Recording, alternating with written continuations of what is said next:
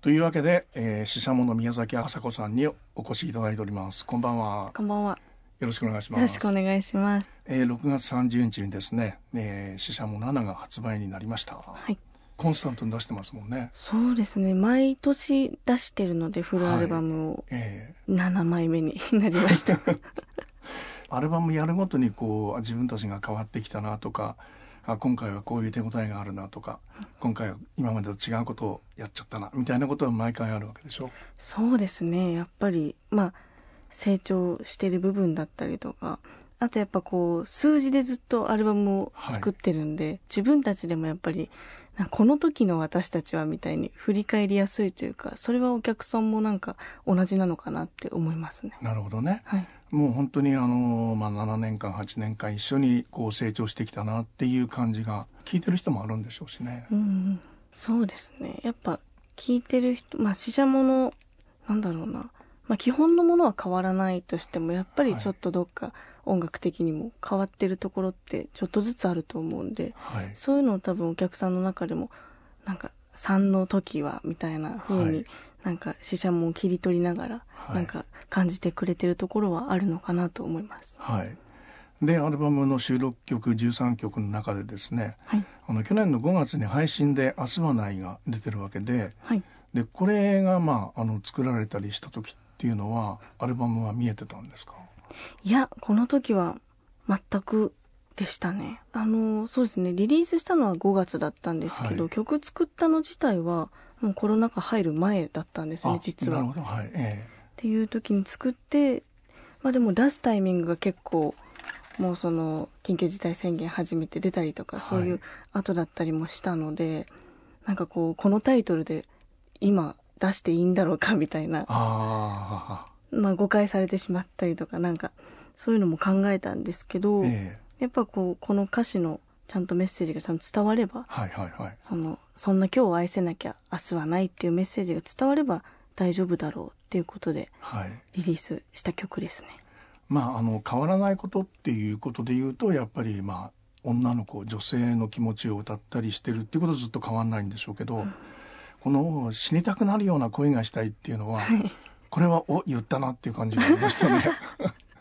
はい。 いや、なんかでも、これは私自身もなんかずっと思ってることでは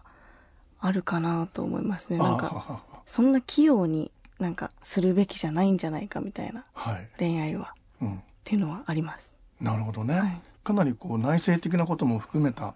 恋愛観っていうのがアルバムの一つのテーマになってるなと思ったんですよ。ありがとうございます。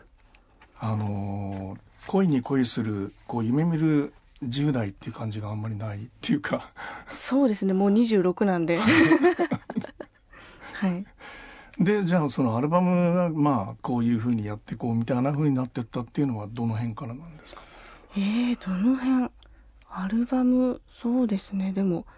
明日はない出して、そっからまたちょっとしばらく空いて、ははまた配信リリースをするんですけど、ははいええその曲が何だったっけな。ああ、人間か。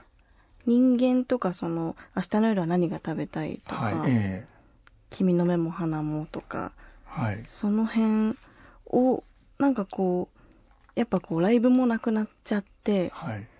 やっぱこう動いてることがないっていうか、はいはいはいはそういう中でやっぱレコーディングはちゃんとしてこうよっていうのがチームの中であって、いはいでバンバン曲も撮っててはいでその時になんかバンバン出そうよおっていう感じになっていって。うんああまあその明日はないが配信リリースっていうのは初めてだったんですよ。その配信だけのリリース。あすなるほどねはい、それまでやっぱ CD と一緒に出してたんですけど、はいはいええその明日はないから配信だけのシングルのリリースっていうのを初めて見て、はいそっからなんかこう、まあ、明日はないから時間が経ってちょっとポンポン出していこうよっていうはいモードにみんなでなって、なるほどはいしかもなんか CD を出すよりもなんかもっと、うん曲の鮮度っていうかそういうのはいそのままスピーディーになんかはい出せるというか、作って聴かせたい曲を聴かせたいタイミングでなんか自由に配信するっていうのを結構去年の後半はやっていたかなっていうところがあって。はいだからやっぱ「死者もナナ」っていうアルバムもそのなんか自由さというか、そういうものが詰まったアルバムになってるかなと思います。割とこう取って出しみたいな感じで出してたんですか、そうですね。もう、これ次出そう。じゃあーあ、これミュージックビデオ撮ろうみたいなはいはいはい感じで、なんか、目標は毎月出そうよみたいなえー気持ち、ちょっと言っちゃうと毎月出さなきゃいけないから言わなかったんですけど。確かに でもそういうあのーまあ思ったことがこうそのまま歌になってるみたいなことで言うと、はいやっぱり明日の夜は何が食べたいとかっていうのはそんな歌でもあるんでしょうしね、 明日の夜は何が食べたいええとってもね日生活感っていうか、ん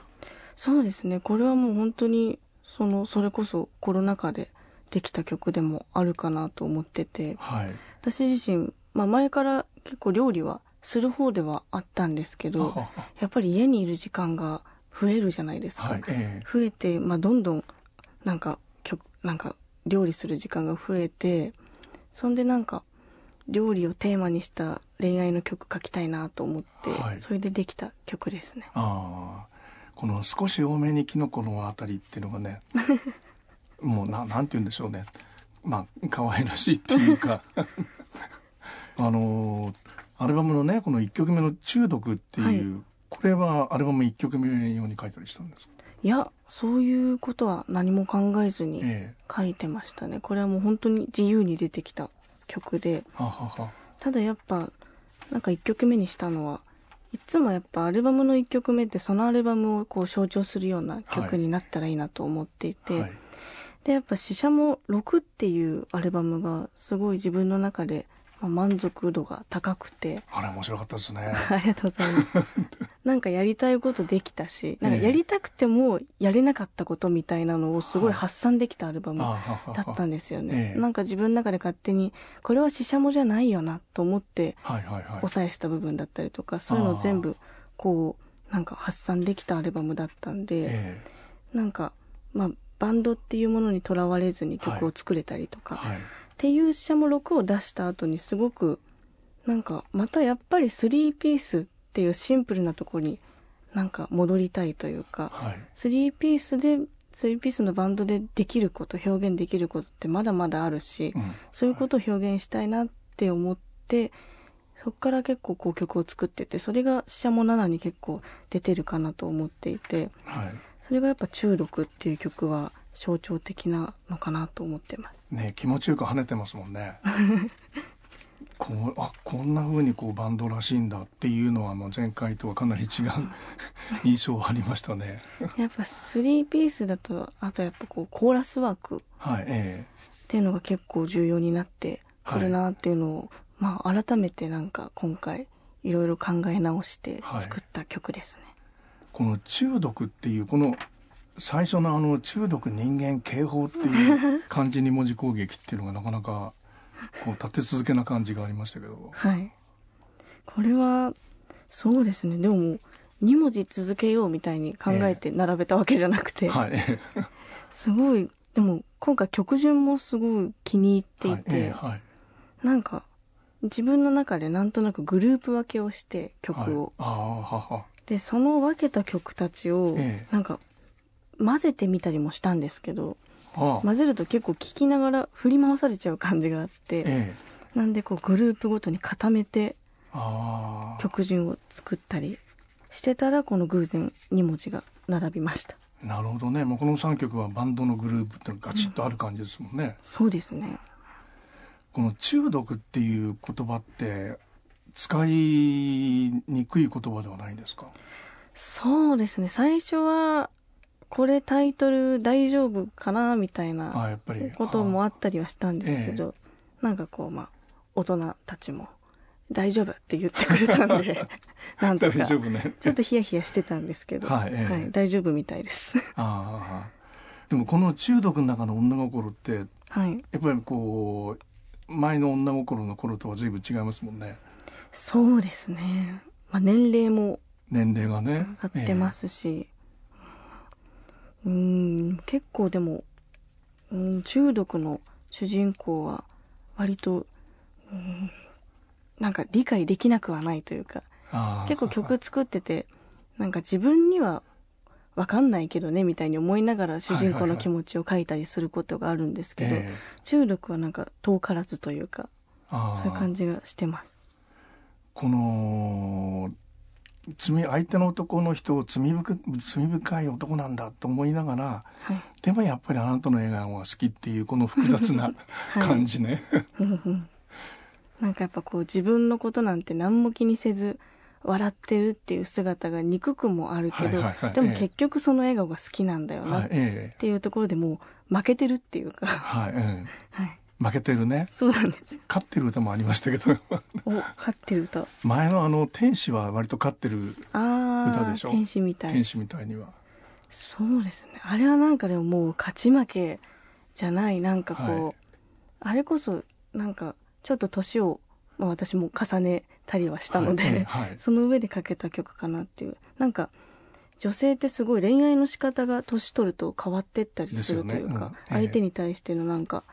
なんか気持ちの向け方っていうかそういうものがちょっとこう、なんだろうな母性本能みたいなとこが出てきたりとか、はいえそういうなんか恋愛っていうもののなんか女の子の年の重ね方と恋愛の仕方の変わり方っていうものをなんかちゃんと表現できた曲かなとは思います。はい、6から変わったことの一つの中にそのあさこさんのあの母性本能みたいなものが見えたっていう ことかもしれない。あーまあ少しは心が広くなってきた感じはするんです けど人間はどうなんですかそそれもこれもやっぱりかなりこう踏み込んだ歌でもありますし、はい人間はそうですねなんかこのまあししゃもは視線で曲を作ってるんはいですけど、ええはい人間はずっとこうなんか作詞っていうかポチポチ自分の中でなんか書き溜めてた言葉だったりとかはははそういうのを組み合わせて作った曲ですね。あそうなんですかはい、あーこのあのセリフみたいになってるところっていうのはそういううんうん、こうみんな嘘をついてるんでしょうとかそのまあそれに対して言ってるうまいやつばかりだなみたいなそういうやり取りみたいなものは詩として書いてたんですかこれもそうあでもこの辺は結構こう、まあ、曲を曲をこういう風にしようって決めてから書いてたとこですね。ああこれこそやっぱりその3ピースバンドはいでええできる、コールアンバンド内コールアンドレスポンスみたいな、なんかバンその3人だけでできる今できる一番難しいことになんか挑戦してみたいなっていうああのでまあ、バンドのアレンジだったりとか、はいコーラスワークだったりっていうのをすごいあのこだわって作った曲だったんですけど、あなるほどね、はいああ一等賞っていうのははい、こう音楽やってる人たちにとっては、まあ、いろんな賞があるわけでしょうん死者もの中で一等賞っていうのはなどんな今までもうもらってるっていう感じがあります一等賞でもなんだろう私が思う一等賞って多分すごい小さいことですああね。ははははなんか本当になんだろうすごい日常的なというかはいそんなわかり周りから見て分かりやすい一等賞っていうよりは自分の中でなんか、うん、得たものとかあははは勝ったって思うことだったりとかねえでもそれがいくらあってもなんか満たされないっていうはいそういう気持ちですね「紅白歌合戦」に出たからといって なぜか嬉しくなかったというようなことではない 嬉しかったですねはいでしょうね。嬉しかったですけどでもなんだろうそことなんか自分のぽっかり空いたはい、場所っていうか、うんそこは何があっても埋まらないみたいなところがあってはいはいはいだからどんだけ嬉しいことがあったりしてもそこはまた関係ないみたいなうんはそこでどんどんこのぽっかりがどんどん広くなってってみたいな気持ちをなんかかけたらなっていうその満たされないっていうのをテーマに書いた曲ですね。い、なるほどね。あのまあ、そういう例えば、まあ、具体的に言うとそのセールスが増えるとかうん動員が増えたりしたとしても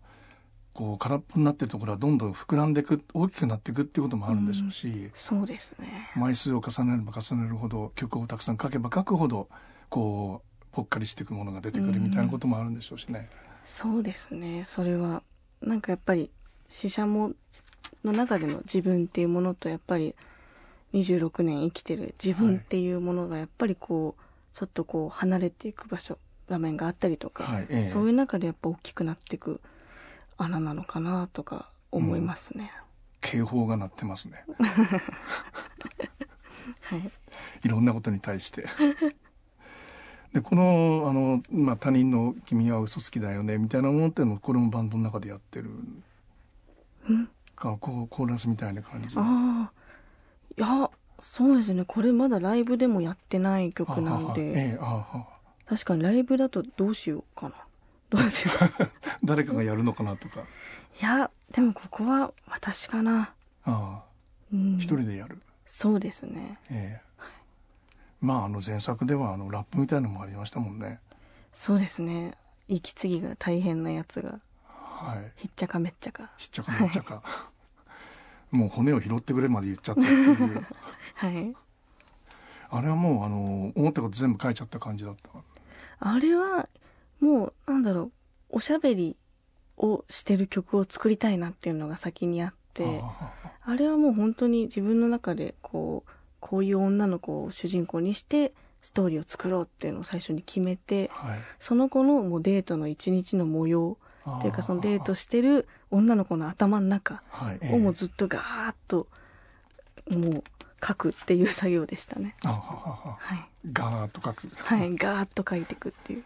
この「君の目も鼻も口も顎も前も寝ても覚めても超素敵もはい。」ガーッと書いてるこれあでも確かに結構ガーッと書きまし たねなんかこういうなんだろうな好きって気持ちだったりとか、ええそういうのがバーッとこう溢れ出るような曲というかはいそういうのは結構衝動的に書いちゃいますねなんか考えて書くよりも、ああうあん、その時バーッと書くってことが多いですねあはいあの恋人を紹介する歌って今までありましたっけ恋人を紹介する歌うん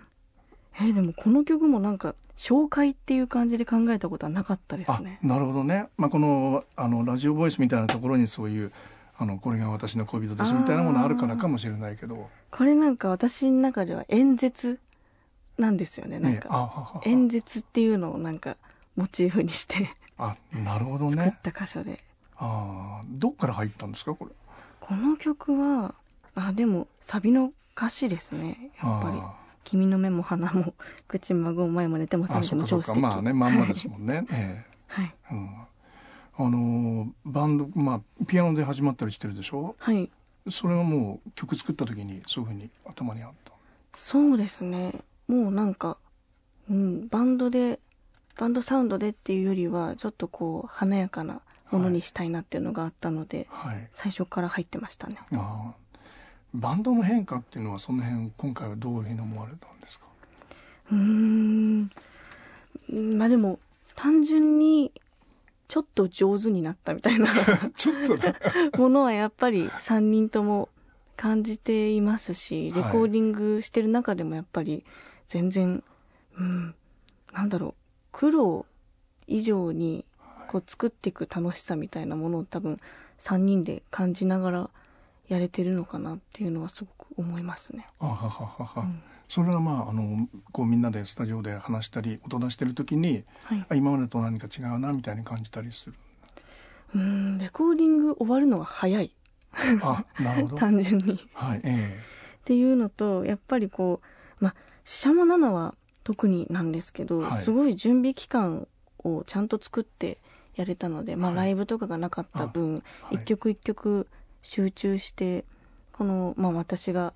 こう頭の中で思ってることだったりとか、表現したいって思ってることを2人がこう感じ取ってっていう時間をちゃんと作れたかなって感じはします。あなるほどね、はいええあのそんなにこうバンドを長く続けようと思ってやってきたわけじゃないみたいな話も前にあったでしょうそうですね。うん、そうですね。まあ今もなんかこう、ずっとやってこうぜみたいなはいのはないです。ないんですけど。えでもなんか、ちょっと前までは結構、もういつ、なんだろうな。もういつやめてもいいってくらいの感じでやろうよみたいな感じだったんですけど、うん、今はまあ、もう、もうちょっとやるかなみたいなえはい気持ちはありますねわかんないんですけどそれはこう、んまあ、そんなに簡単に言えることではないんでしょうけども、毎回毎回こう全力を出し切って、はいここでもう終わっても後悔のないような活動をしていこうっっていうようなこうわまあその場で終えてもいいんだっていう覚悟があったりするでしょはい、そういうものななんですかそこがなんかこういい意味で緩くなったあーっていうのがあるのかなって思いますね。ああやっぱこう、レコーディングでもライブでも、なんか、もっと楽しめたらいいんですけど、それ以上にやっぱりプレッシャーだったりとか、うんこう、まあレコーディングももう楽しいとか思ったことがなくて、あだってもう撮ってこれ出しちゃったらやり直せない。ーはいうん一生残っちゃう。はいはいはいかはら、そんな作業を楽しめるわけないみたいな。いなところがあってるほどねあーなるほど、ええでもそれは多分シシャモっていうバンドをなんだろうこう守るというか、いそういう気持ちがすごい強かったからうんあったことだと思うんですけど、あーそれよりはなんか、うん、バンドってすごい生き物だなって最近すごく感じてて、はいはいっはいてことはやっぱりどんな時期もあるうんずっとこうじゃなきゃみたいなのもなくて、はいこういう時もあったよねシシャモって、うんっていう時期は絶対にあってはいいいんだろうなって思ってからはなんかこうちょっと肩の力が抜けてあーだからシシャモナナはなんだろう楽曲としてなんかこう正解なものとか美しいものっていう以上に、うん今この空間でしか撮れないもはいはのいはいをなんか残していこうみたいはいなうん気持ちでレコーディングしてたのがなんか他の作品とは違うところかなと思います。今までその楽しいと思思えなかったっていうそれはものすごいものと戦ってたっていうことにもなりますね。まあ、あとは自分の中で楽しむ必要ないかなっていうところもあったりしましたね。なんかやっぱり責任感だったりそういうものを感じることの方が多かったので、はあはうあ、ん、楽しむっていう余裕はもう、うん、ほとんどあんまりなかったかなって思いますね。あすごいなよくここまでやれてこれましたねっていう。でもやっぱこう楽し楽しいっていうのとはまた違って、はい、え曲を作るとか曲ができていく過程が好きっていうのはあるんですよねえ、。はい、なるほど。うんはい、だからうんまあ辛かったりしてもそれは好きな作業ではあるというか、はいはいはい。すごいなんか難しいんですけどネガティブな気持ちだけじゃないっていううか、んはい、うんはいあのハッピこう人前でハッピまああの演奏したり特にお客さんがたくさん入ってそこでやったりっていうこととはいあの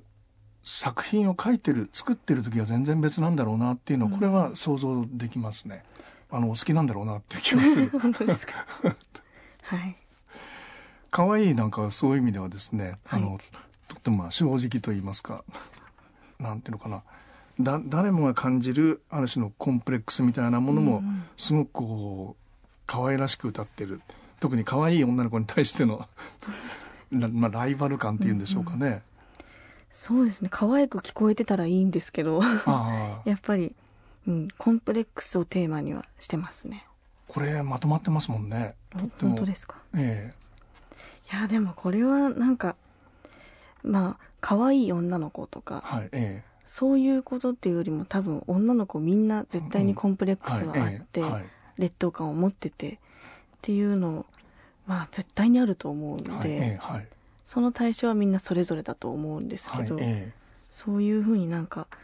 うん、寄り添える曲になったらいいなっていうのはありますねえ。はいあの女性のそのシンガーソングライターにとってこうブスっていう言葉って使いにくい言葉男にとっても使いにくいですけど そうですね。ブスブスって使ってますっけ私。ブスな私がっていうあ本当だ 使ってる。はい。そうですね使ってるわ。何気なく書いちゃったりしてるっていうそうですねこれは何気ないですね。 だからそんなに気にならないで済んでるんでしょうね。そうですね。もうもう流して聞いていただけたら、ここは。 でこの、まあえー曲で言うとですね「まあ、ドライブはい。」このドライブソングっていうのもはい。こうこういう具体的なドライブソングっていうのも今までにあありましたっけなかったですね。ですよねはい。これはもうドライブソング書こうと思って書いた曲であ。はははでも実はこれ2018年に作って、ええで、レコーディングも済ませてたあそ曲うなんですなかんですよね。あーただこう、リリースするタイミングがちょっとつかめなくて、あはははやっとこう、シャモ7に入れれたという曲です。あなるほはい。どなんで入れられ入れられなかったんですかねなんだろうなんかやっぱ結構バランスで、まあええ今回「死者も7」もそうなんですけど、はい漏れた曲もあったりしてあまだあったんだ結構撮ってたのであーそういうまあタイミング的なものですね。あああのこうまあ今までのそのラブソングと違う、まあ、シチュエーション主人公のこう設定でちゃんとあの隣に彼氏がいたりするっていうのはね、うんうんドライブソングがこれはドライブ隣に彼がいるわけでしょはい、その辺も違うのかなと思ったんですよ。確かにそうですねなんか一人で完結してる曲が結構 多かったりはいするので、ええはいでもこの曲はやっぱりこの男女の対比というか、はいそういうものをなんか可愛くおかしく書きたかったのがあって、ええでちゃんとこう起承転結で、はいあこん こんな終わり方すんのみたいな面白さがなんか感じれる曲かなと私は思ってます。ね、4コマ漫画みたいなとこありますよそうねですね。 はい。こう4コマ漫画きっと得意なんだろうなと思いましたけどえー、どうだろうかいなんか昔書いてましたねでもああ 子供の頃は。はいええはいこの料理がねいっぱい出てくるとこが ねたこ焼き牛タンメンチカツ肉ま肉巻きおにぎりイカの天ぷら、この辺がいいっすよねこのハマりがすごい好きで そうそうそう歌っててやっぱりなんか楽しいですねここは。ああで最後お水っていうねはい。シャンシャンっていうこのやっぱこう女の子が彼氏に対して求めることはいえがどんどん小さくなっていくっていうののがすごいなんかリアルなんじゃないかなっていうのがあって なるほどねなるほど求めるものなんか本当はこうしてほしいって思ってることをどんどん女の子って多分自分の中で諦めていくああなんかところがあるかなってその男女の関係って。なるほどね、えでえ最終的にはお水くらい買ってきてっていうはいはいはいはそいんくらいしてっていうところまでうんなんか小さくなってっちゃったっていうちゃんともう結論が結論っていうのかな最後のこ う最後の言葉まで出てるみたいな感じですもんねそうですねでご自分は免許はな持ってらっしゃらないんでしょないですねう、ええはい2人は持ってるんですけどあはは私だけないですで「離れ離れ」でもはですね、はいええあやさんが詩を書いておりますそうですねはいこれは、まあ、今回初めて松岡が作詞をしたんですけど、はいえもうでも作詞をしなさいっていうのはもうずーっと言っててえはいえそえれこそもう松岡が加入した時から20142015くらいからもうずーっと言っていてあははは本当にやっとって感じですねあーやっとだはいおーあのこの人は詩を書けそうだなっていうのがあったんですかいやどうどうだろうなんか詩を書けそうな人とかそういうのを私あんまりなんだろうなかんなんだろうそこを考えない方が面白いものになるかなっていうとこがあははあったりもしていて、えやっぱこう誰にでもその人にしか書けない世界っていうのが絶対にあると思ってるえんで、はいええそれはやっぱ文章が上手だとかっていうことよりちょっとまたちょっと違う話というか、はいはいはいはいそこで、まあ、松岡の人間性っていうものも、まあ、すごい面白いやつなんで、はいなんか私には書けないものは絶対出てくるっていうのは思っていたので、ああまあ、吉川にもですけどはいもう歌詞を書いてっていうのは言ってて、はいまあ、視線なんで歌詞があればあるだけはい曲ができるのでずなっるとほおどね願いはしていて、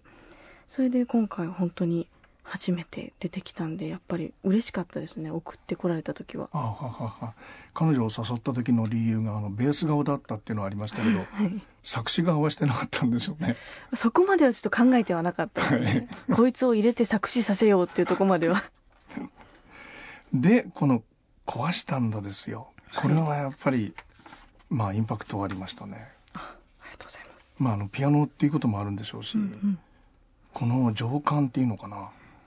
あなたが壊したんだっていうのがね、これがその大人のラブソングですっていう感じがあったんだ。本当ですか。ええ、みんなは男が悪いのよって言い切れちゃ う女性の歌。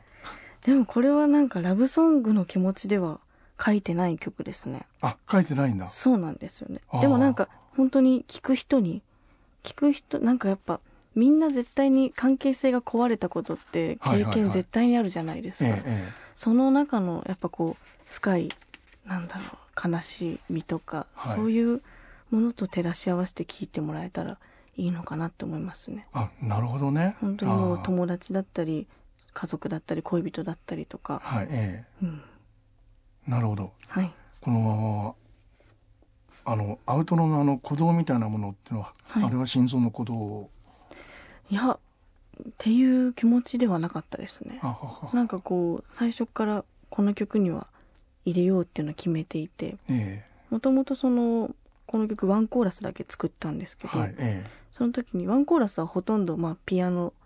と、まあ、ちょっとストリングスが入ってきてっえはいていう感じだったんですけどその最後にもう最初から入れていてドゥドゥドゥドゥっていうのをはいええはいあそうかこれはラブソングあのそういうまあお男女の関係だけじゃないっていうのを意識されてたっていうのは、これはちゃんと伝えておいた方がいいですね。そうですね た確かにえでも全然なんか聞いた人がそう思ったんならそれで正解というか なんかそういう曲にそういうくらいなんか聞いた人の中でええなんか感じ取ってもらえたらとは思いますえなるほどね。はいまあアルバムの後半にですね「ごめんね」とか「通り雨」とかこう公開ソングみたい なのが並んでるんで。はいまあ、その導入みたいなふうに聞くとそんなふうにも聞けるっていうことなんでしょうけどね。そうですねこの流れはすごい気に入ってますねはい、はいでこういうあのラブソングで言うとですね前回のアルバムのあの、はいえっと、ギタなんだろーあのレスポールと私とどあーどっちが大切っていううはいあれがねあのある種の今までこう踏み込めなかったところに踏み込んだ おーことなんではないかと思いましたけど、そうですねあの「君の大事にしてるもの」はいっええていう曲なんですけど、えあの曲もでもなんだろうな、うん、物語ちゃんあれも起承転結の曲を作りたかったっていうのはいああがあありますね、ええはい、私なんかやっぱりこう、まあ、ずっと私が多分歌詞に書いてきてることだえと思うんですけど、はいえその女性と男性えはいのはい食い違いっていうか、はいもうえ絶対に埋まらない溝っていうか、はいそういうものを書くのはやっぱり、うん、あの曲もそうですけどすごい楽しく書かせてもらってます。あの女性の方からこう男性にあの迫るっていうのかな答えを求めるっていうのかな、うんうんそのはっきりさせるしてよみたいな感じっていうのがある種の強さでもあるんでしょう、うんでもそれってやっぱこう一定の我慢期間があってのはいことというか、はいはい彼女も多分いきなりレスポール投げてるわけじゃないっていうかあなるほどまあ確かにね、きっとこう長い間、えうん、そういうふつふつとしたものがあっえて、はいもうレスポール投げられたのは男が悪いですね。あれはでお前だっていうふうに言わせるっていうこともちゃんと分かっていながらやってるっていう、でもやっぱこうなんか男性からしたら多分いきなり怒ってるとかはいいきなり投げたはいいきなりヒステリック起こしたみたいなはいでもそれって絶対にいきなりではないっていはいうのがあると思うんですよね。はい、うん、それに気づかない男がいけないっていうそうです。 でで、まあ、アルバムの最後はですね「ごめんね通り雨」はいまあ、夢で会えてもとってもいじらしい終わり方にもなったりするわけではい。これはもうこういうストーリーにしようと思う3曲なんですうーんいやうーんそうですねこの曲をやっぱりバラバラにアルバムにこうできなかったというかあははこういう終わりがいいかなっていうええはいあの「ごめんね」もこう君を傷つけずに済むんだなっていうんで謝ってるっていうのがね、うんうんうんこの辺もちょっと、まあ、大人な感じがあったなとかうん、確かにそうですねちょっと前だったら自分も書けなかったええかなと思いますね通り雨は通り雨通り雨はこれは